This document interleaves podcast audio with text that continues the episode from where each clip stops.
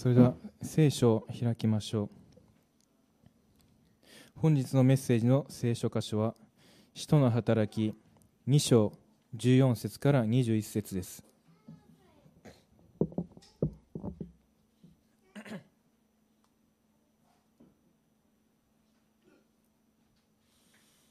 使徒の働き2章14節から21節。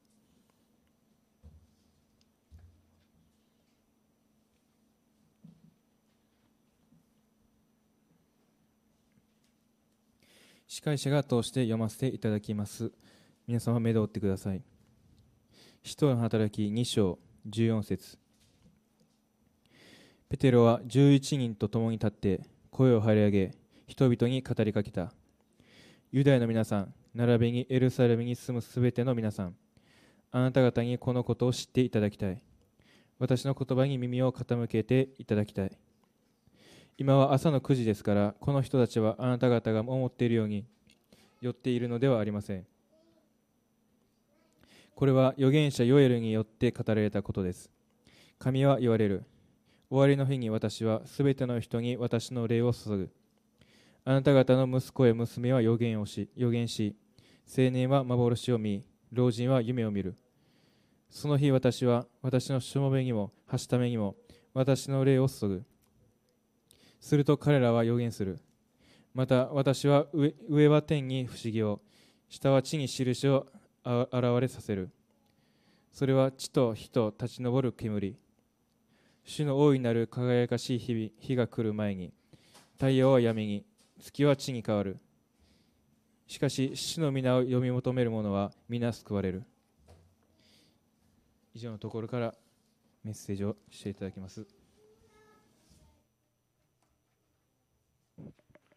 おはようございます。と近くのコーヒーショップに行ったんですよ。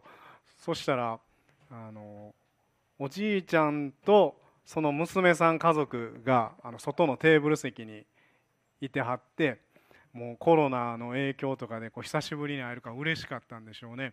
で娘さんが中に買い物に行っておじいちゃんとお孫さん1対1の状態になったんですよそれでおじいちゃんがもうものすごい嬉しそうに「なあまるまるちゃんおじいちゃんと会われへんかって寂しかったか?」って聞いてたら「うん全然」って言ってなんかもうおじいちゃんとお孫さんのなんか空気が一瞬凍っておじいちゃんそっから結構何も喋ってへんかったんですよだかやっぱダメージ受けてるんやろうなと思いながら コーヒー飲みながらこうちょあの一人でなんか笑いこらえてって変なやつやったんです、はい。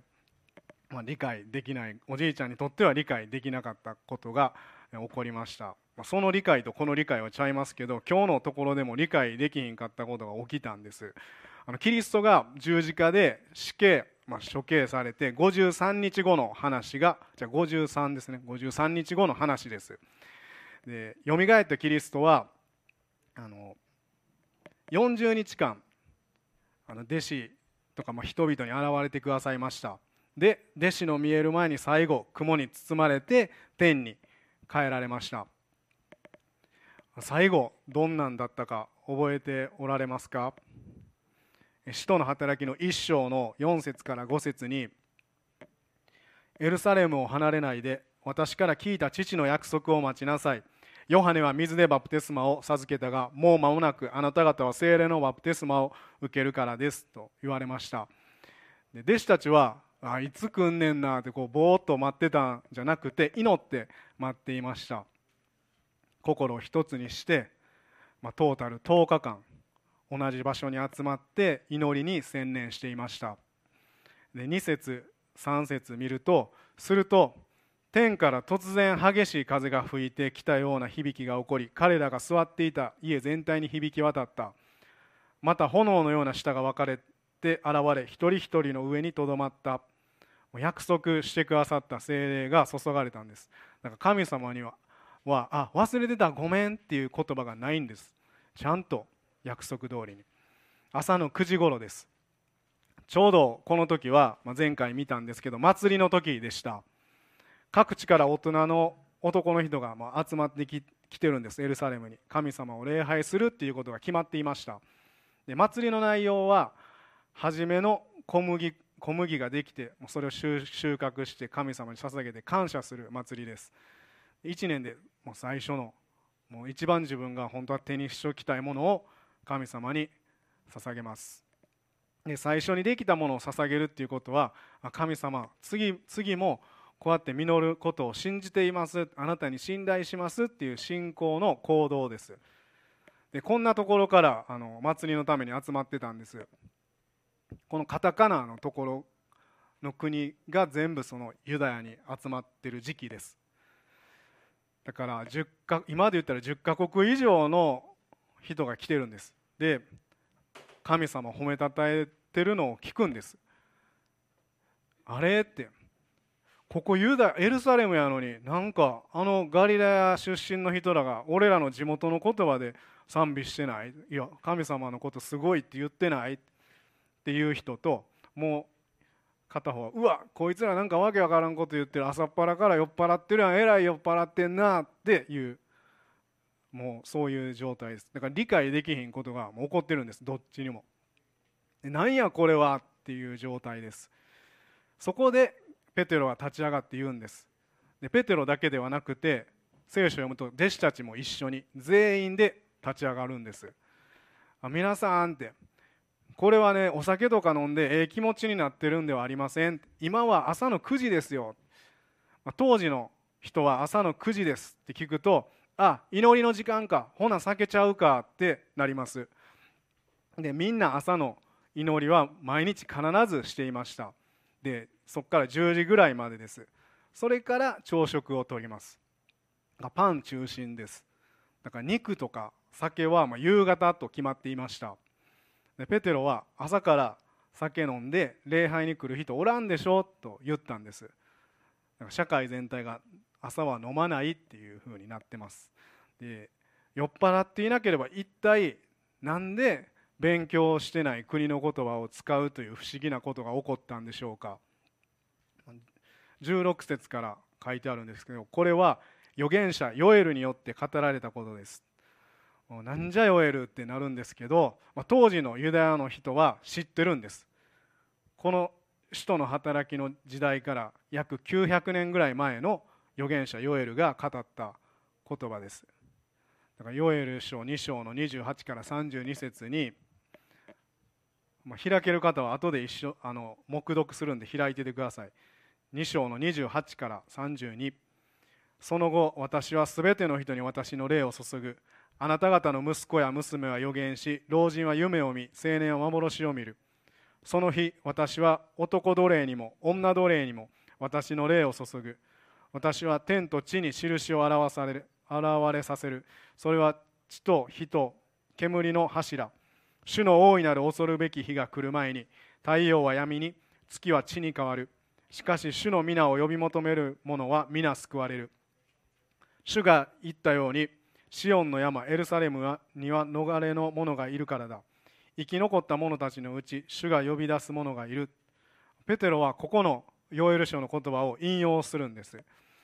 ユダヤ人の人はみんなおじいちゃんお父さんから聞いたりして勉強してるから分かる言葉を言われてます。で今日の使徒の箇所は読むと、まあ、もう一回読みますね。同じような内容なんですけど使徒を開いてみてください。2章の17節からなんですけど神は言われる。終わりの日に私はすべての人に私の霊を注ぐ。あなた方の娘やじゃあ息子や娘は予言し青年は幻を見老人は夢を見る。その日私は私のしもべにもはしためにも私の霊を注ぐ。すると彼らを予言する。また私は上は天に不思議を下は地に印を現れさせる。それは地と火と立ち上る煙。主の大いなる輝かしい日が来る前に。太陽は闇に月は地に変わる。しかし主の皆を呼び求める者は皆救われる。いくつか違うところあるんですよヨーエル書と。で終わりの日にと言ってるんですペテロが。だから終わりの時代の始まりです。世界には終わりがあるっていうことが聖書に書かれてあります。この天地は滅びますって書かれてあります。で終わる時は誰にも分かりません。もしいやあと2週間後に世界が終わりますよ今のうちにっていう人に出会ったら気をつけてください。誰もわからないので神様ご自身だけが知っておられます。けれどなんですよ。けれど前兆は教えてくださっています。こういうこと起きますよっていうのが聖書に書かれてあります。すべての人に霊を注ぐ息子や娘自分よりも年下の者が予言するんです。男も女も関係ないんです。青年は幻を見る。老人は夢を見ます。で家で雇っているお手伝いさんたちにも精霊が注がれます。で考えられないことです。年上が年下に教える。お父さんの権威がものすごい強い時代です。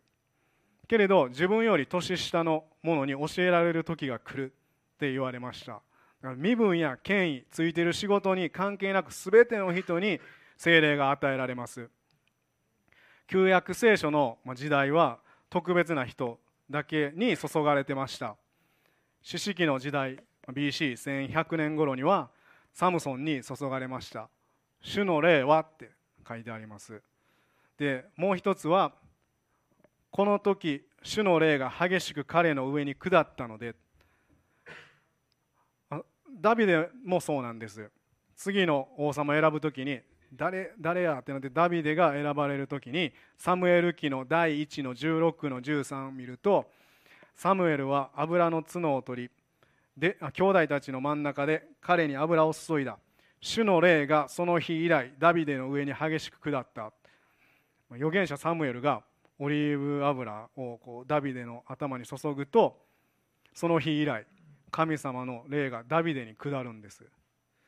特別な人だけが注がれていたはずなのに今日のこの使徒のところからはペテロや十二使徒たちだけではなくて全ての人に注がれます。一つ目のポイントは求める全ての人に注がれる精霊。求める全ての人に注がれる精霊。けど不思議と思いませんか？読んでると全ての人にって言われてるのに全ての人に注がれてないんです。無差別にドカーンって一気にこのエルサレムにいてる人が全員精霊受けてないんです。ということはやっぱり求める人に与えてくださいます。一つのところに集まって祈っていてそこで注がれました。でペテロははっきりと言ってるんです。使徒の働きの2章の38節に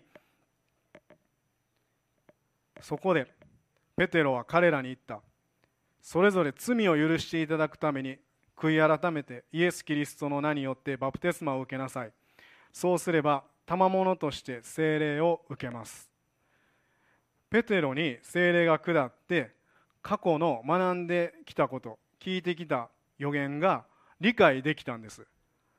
そして冷静になぜ今精霊が下ったのかっていうのを言葉にできたんです。だからああそういうことやったんやってペテロもなってるんです。今の僕たちが聖書を読んで理解できなかったことが理解できた時のあの感覚と似てると思います。そうやったんかって神様ってそういう方かペテロはキリストに全て、まあ、頭からつま先まで覆われてください。バプテスマされてくださいってユダヤ教の人々に伝えたんです。で月曜日の祈り会である方が男性の方がイエス様が選んでくれて救ってくださったことは実感としてあってさらに御言葉を通して分かったと言っていました。そして最近はって続けて毎日信仰を強めてください信仰を強めてくださいって祈ってるんですけどなかなかですと悩んでる顔であのオンラインでこう言ってはるんです。でそれ見た時に僕答えたんです。いやまるさんって私の信仰はもうこれでいいです。もうこれで完成っていう人はなかなかいないと思いますよって。救いは絶対揺るがない。完成されてますけれどイエス様と一緒に生きていくことは天国に帰るまで一生なんですよって。だからイエス様今日も教えてくださいって言うしイエス様どうしましょうって聞くし祈って生きていきますよって。おそらく全ての人がそうやって毎日祈っていますよって。僕も同じです。毎日、まあ、勝負ですって。ペテロはイエス・キリストが先生ではなくて世界を救うために来てくださったことヨエル書の予言が今目の前で起こっていることを体験したんです。今までの価値観がひっくり返ったんです。先生から救い主に。分からなかったことが分かったんです。だからこのひっくり返った価値観も出来事がほんまなんですって言うてるんです。2つ目のポイントは精霊が下ると人生が変わる。精霊が下ると人生が変わる。しかも重要なのは自分の考えとか経験だけを言ったんじゃないんです。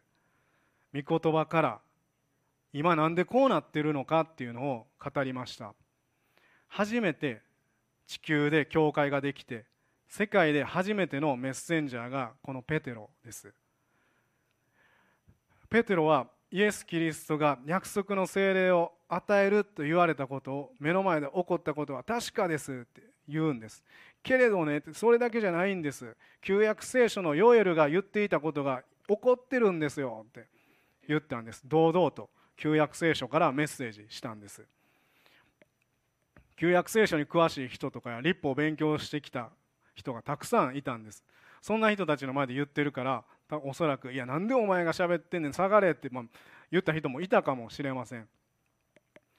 ペテロの言った言葉ともうヨエル書の予言を比べると、まあ、さっきも言ったんですけど少し違うところがあるんです、まあ、開いてみて一緒に黙読したいと思います。読んでほしい箇所は使徒の2章の20節と使徒の2章の20節とヨエル書の2章の31節です。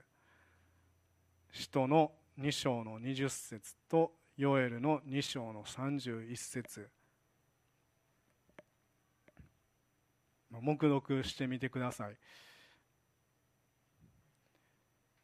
使徒2章の20とヨエル書の2章の31ヨエル書僕メッセージ準備する時になんか開きにくかったんです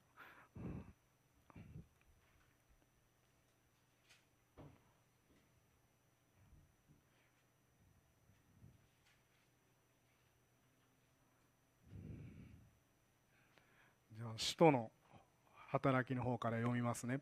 主の大いなる輝かしい日が来る前にこれは使徒の働きです。でヨエル書。主の大いなる恐るべき日が来る前にまヘブル語では大きい恐れの日っていう単語です。ペテロは大いなる輝かしい日って捉えたんです。なんでペテロはこういうふうに伝えたんかなって思いました。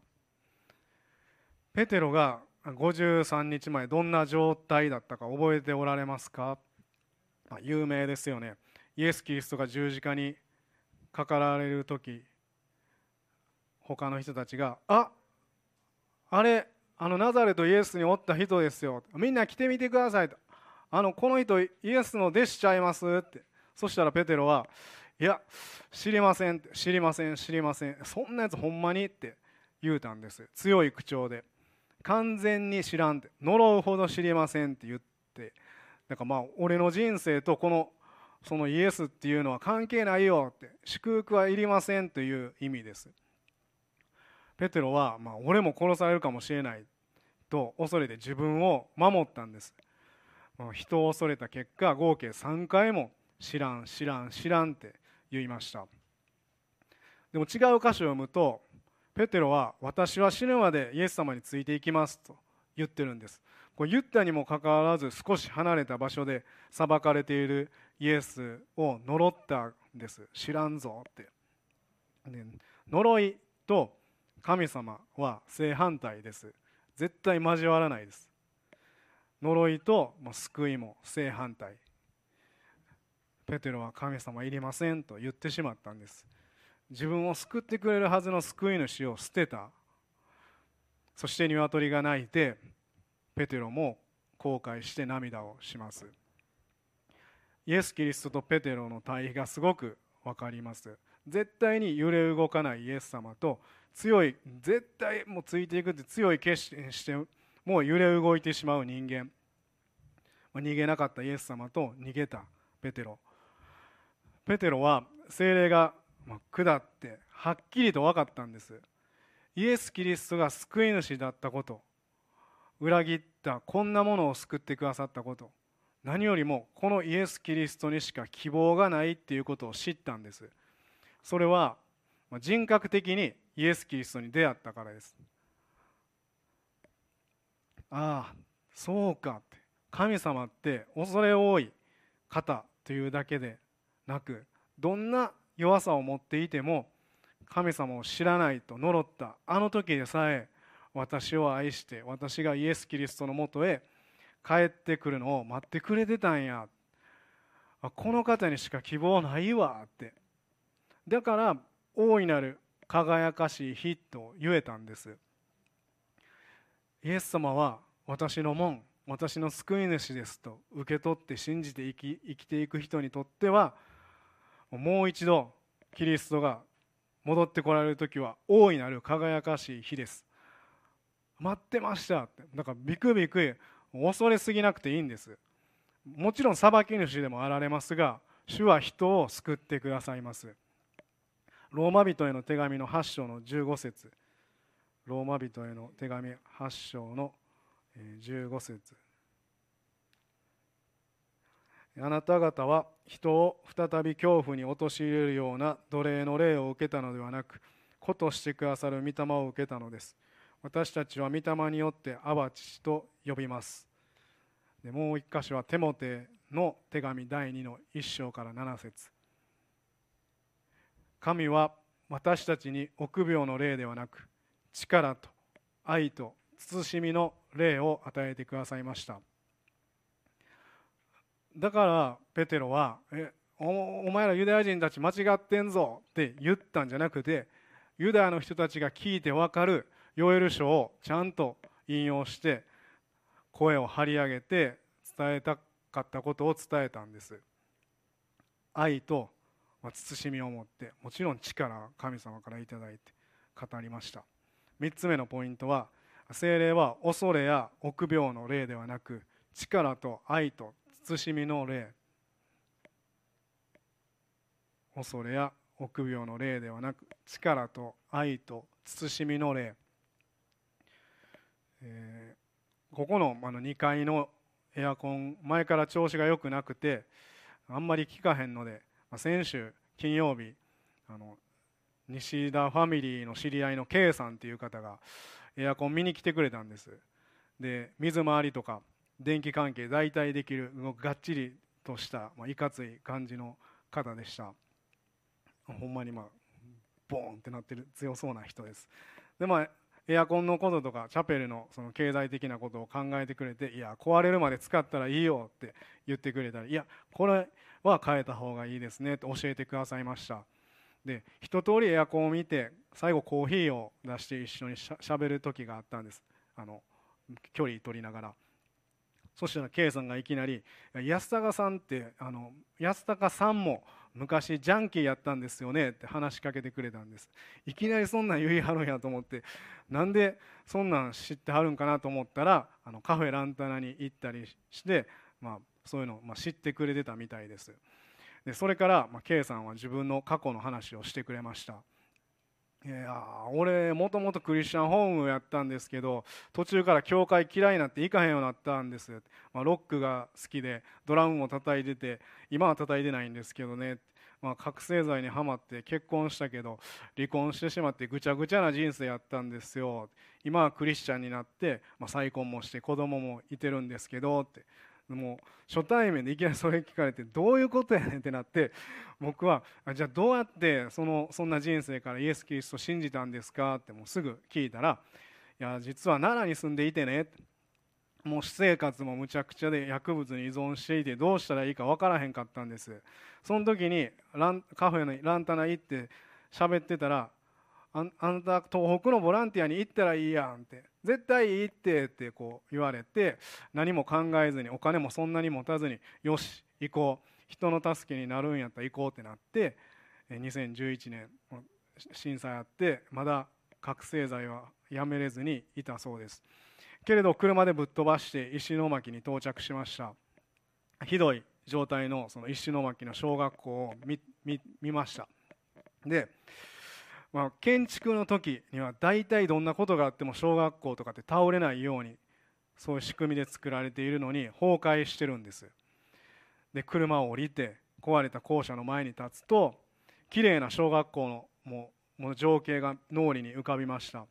でグラウンドで子供たちがたくさん走り回っててああここで遊んでたんやろうなっていう、まあ、かわいそうになってそう思った次の瞬間もう建物がこう燃えてるように見えたんですって。これは覚醒剤の幻覚ではありませんって言ってました。もう不思議な体験やったって言って建物がもう燃えてるってその瞬間あ神様っていてる。イエス様が神様なんや。やっぱ戻ろうって。絶対おられるわって。そして泥かきしたり仮設住宅のおばあちゃんおじいちゃんを訪問して1週間経ってボランティアから奈良に帰りました。今までの人生のありとあらゆる罪を悔い改めて人生が180度変わりました。やっぱあの時心のどっかで求めてたんやと思いますわって。でそれからノンクリスチャンの彼女と付き合うようになって彼女はあんた教会に行ったらいいけど私はあの行かへんで信じへんでっていう感じでした。そんな中で、ま、結婚を考えるようになって結婚の意味を知ってもらおうと思って牧師に会いに行きました。結婚は祝福であって聖書に書いてあることを聞く時間を2人で持ちました。その聖書の時間に牧師がイエスイエス・キリストはなぜこの世に来てくれたのかとかを話してで最後に、まあ、このイエス様信じますかって聞いてくれました。彼女は信じますって言うんです。で俺はえー、ちょちょっと待ってちょっと待ってって思いましたがイエス様を信じて結婚することができました。まだ奥さんの家族はクリスチャンじゃないけれど、まあ、生き方で伝えていきたい言葉が苦手やからであの時ほんまにボランティアに行ってよかったって口では説明できない経験をしてイエス・キリストが本当に救い主やって信じれたんですって。今でもあの経験は忘れられませんまあ、いかついほんまにいかついんですよ。もうボーンってしてて人がニコニコしながらイエス様の話をしてくれました。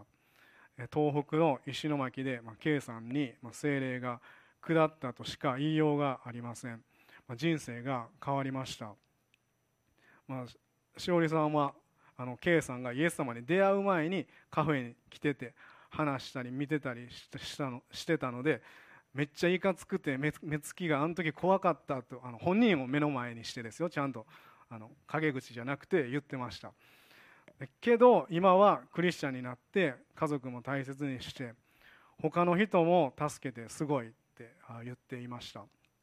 全て求める人に精霊は下ってくださいます。そして今までの価値観がひっくり返るほどに人生が変えられます。ペテロが1人だけじゃなくて11人と立って伝えれたのはみんな分かったからそうやそうやってなって精霊のおかげです。もう過去に恐れなくてよかったんです。もう良くなった。私たちもペテロや弟子たちに下った精霊がうちにおられます。何何一つ変わらない。同じです。神様から力と愛と慎みをいただいてるんです。今週もこの聖霊様と一緒に歩んでいきましょう。お祈りします。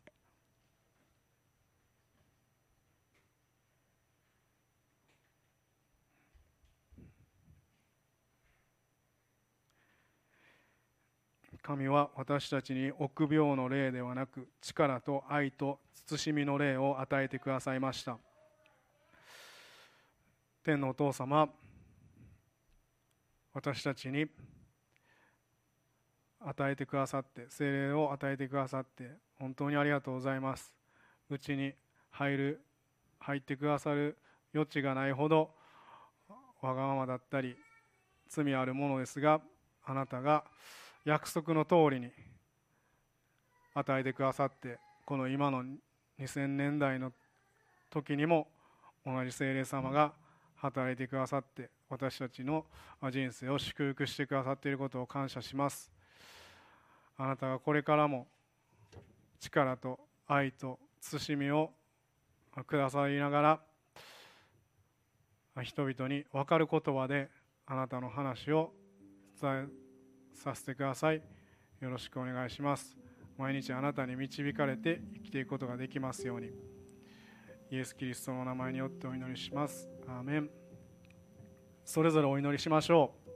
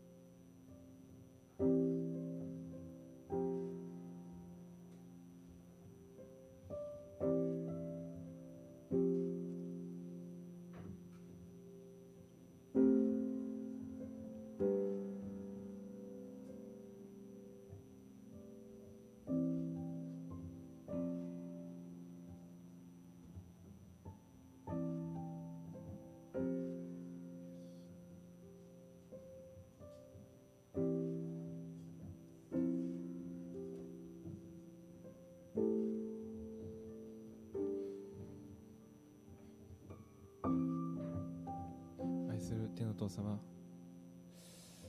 今日もあなたのことを父と呼べることを感謝します。神であるあなたの前に、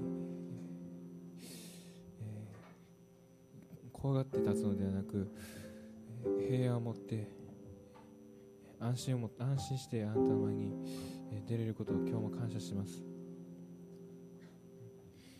聖霊を通して一人一人にあなたが、えー、下ってくださって出会ってくださったことを感謝します。神であるあなたが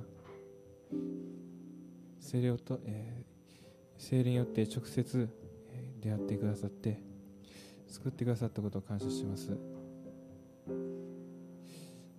またまだ救われてない方が、えー、方にもあなたが同じように直接出会ってください。救われる人がこれからも起こされていきますようにあなたに期待します。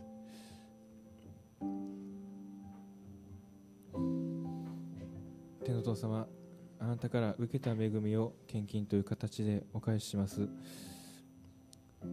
どうぞ下げられた人一人一人をご覧になり主あなたが祝福してください。また下げられたものはあなたのものですからあなたがご自由にお使いください。感謝して目にやってお祈りします。ア